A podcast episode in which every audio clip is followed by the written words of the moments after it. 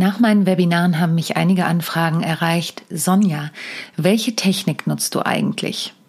Und dazu möchte ich dir heute etwas erzählen. Viel Spaß bei der aktuellen Folge. Rock the Stage, der Bühnenpodcast. Von und mit mir Sonja Gründemann, der Bühnenexpertin. In diesem Podcast bekommst du Tipps und Tricks für deinen erfolgreichen Auftritt, Backstage-Einblicke und immer wieder neue Inspirationen, wie auch du deinen Vortrag, deine Präsentation oder auch dein Gespräch interessant und abwechslungsreich gestalten kannst.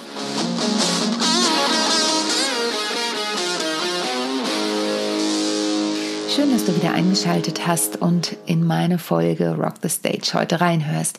Nach den letzten beiden Webinaren haben mich einige Fragen erreicht.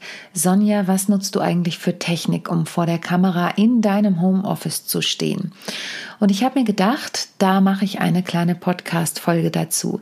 Denn nach wie vor bin ich kein Technik-Freak, da gibt es andere Menschen, aber ich habe mich doch sehr mit dem Thema Technik in den letzten Monaten beschäftigt und Oft reicht es ja, wenn man so eine Grundausstattung hat an Technik, um vor der Kamera gut wirken zu können. Und die Kamera ist das Stichwort, damit fange ich an. Ich werde dir auch die Produkte in den Shownotes verlinken.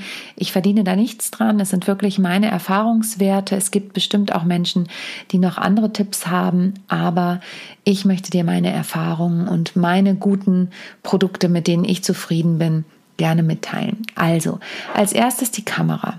Ich habe angefangen mit einer Logitech 920S. Das ist eine HD-Kamera mit 1080 Pixel, vollkommen ausreichend, um vor der Kamera zu stehen und dort ausreichend gute Webinare zu geben.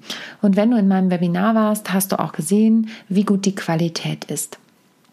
Ich habe mittlerweile aber aufgestockt und auch diese Kamera zum Laufen bekommen. Und zwar habe ich mittlerweile eine Canon EOS M50 als Kamera im Einsatz. Leider hatte die Capture-Karte, die ich dazu genutzt habe, lange einen Defekt. Jetzt funktioniert sie endlich und damit habe ich auch ein super Bild und habe den Vorteil, dass ich eben zwei Kameras habe, über die ich beispielsweise in Online-Seminaren oder auch in Vorträgen zwischen den Kameras hin und her switchen kann. Bei Zoom kann man das ganz einfach über die Einstellungen machen. Ich habe persönlich noch ein kleines Tool, das nennt sich Stream Deck über das ich unterschiedliche Dinge steuern kann. Dazu aber später noch mal mehr. Ich habe als dritte Möglichkeit für eine Kamera auch noch das iPad tatsächlich mit einer Software, die nennt sich Epoch Cam. Achtung, ich bin Mac-User. Ähm, ich kann nicht bei jeder Tool, bei jedem Tool sagen, ob es dafür auch eine Windows-Anwendung gibt, aber Epoch Cam funktioniert auf jeden Fall für den Mac über WLAN verbindet sich das iPad als extra Kamera und das ist ganz toll, wenn man beispielsweise nur eine Kamera hat oder auch nur die ähm, Computerkamera hat, wobei die wirklich oft in der Aus in der ja, Auflösung nicht reicht, finde ich. Ähm, dann hat man da noch die Möglichkeit, die iPad-Kameras sind oft viel, viel besser. Oder auch iPhone, damit geht EpochCam auch, ähm, um noch ein weiteres Kamerabild zu erzeugen. Das sind die Tools, mit denen ich im Bereich Kamera arbeite. Dann habe ich natürlich noch den Ton, der auch gut klingen soll. Und ich habe da schon ganz, ganz lange für meinen Podcast das Podcaster-Mikro von Rode, also Rode Podcaster-Mikro NT. Und ich bin damit sehr, sehr zufrieden. Ähm, ich habe das immer mit einem Schwenkarm an meinem Schreibtisch befestigt. Das heißt, wenn ich am Schreibtisch stehe oder sitze und da etwas aufnehme oder da Videoaufnahmen mache und eben mich nicht durch den Raum bewege, weil ich beispielsweise mich entschieden habe, nur mit einer Kamera zu arbeiten, dann nutze ich das Rode Podcaster Mikro auch für Videos. Alternativ, und das empfehle ich immer, sobald du zwei Kameras hast oder auch im Raum umhergehst, ist das Rode Smart Lavalier, das ich im Einsatz habe, mit einem kleinen Adapter, damit das auch für den Computer einen guten Sound macht. Und dieses Rode Smart Lavalier, das hat einen guten Sound, vollkommen ausreichend. Ich empfehle dir eine Verlängerungsschnur dazu zu kaufen, ähm, damit du dich auch frei bewegen kannst, weil mit so einem Mikro hast du nur eine gewisse Bewegungsfreiheit mit einem kabelgebundenen Mikro um durch die Gegend zu laufen. Da auch mein Tipp, nutze zusätzlich Bluetooth-Kopfhörer. Ähm, ich habe die AirPods, auch da Werbung ohne bezahlt zu werden dafür. Es sind wirklich meine Erfahrungsberichte, mit denen ich mich zusätzlich zu dem Klinkenmikrofon auf meinen Computer schalte, denn durch die Klinke im Mikrofon kommt der Ton eben nicht raus. Ähm, ich bin total zufrieden mit dem Smart Lavalier. Es ist wirklich eine Flexibilität, die ich dadurch habe, um mich zu bewegen. Wenn du ein iPad noch im Einsatz hast als zusätzlichen Monitor, auch das empfehle ich immer, sich einen zusätzlichen Monitor zu schaffen, indem du, wenn du in Zoom oder MS Teams beispielsweise unterwegs bist, selber siehst, was du den Leuten teilst, also auch ein zweites Mal reingehst, dann habe ich bisher noch nicht den Trick gefunden, wie ich den Ton ganz ausschalten kann. Also habe ich einen Adapter auch dort, stöpsle da meine ganz normalen Kopfhörer vom iPhone rein und lege die nach hinten weg, so dass mich der Ton nicht irritiert und der auch nicht als zweiter Ton aufgenommen wird über meine Mikrofone. Das sind so die kleinen Hacks, die man im Laufe der Zeit feststellt. Was gibt's noch?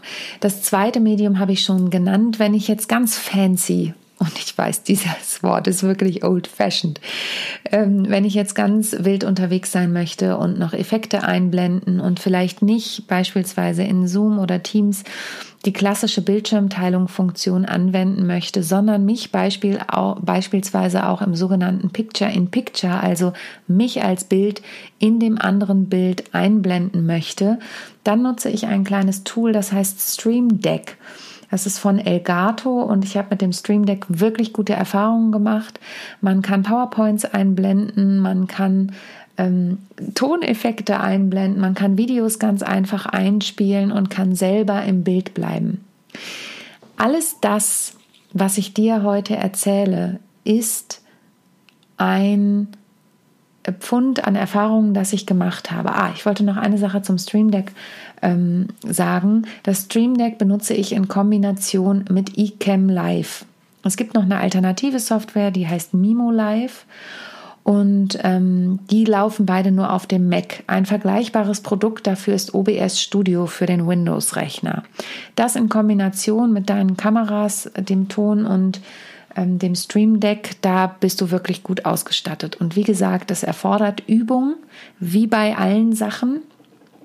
Ich kann natürlich nicht einfach loslegen, das habe ich mir auch so vorgestellt. Ich habe da wirklich Stunden mit zugebracht, herauszufinden, wie was am besten ist. Und irgendwann kommt auch mein Firmenslogan zum Tragen. Perfekt muss nicht sein, echt ist schöner.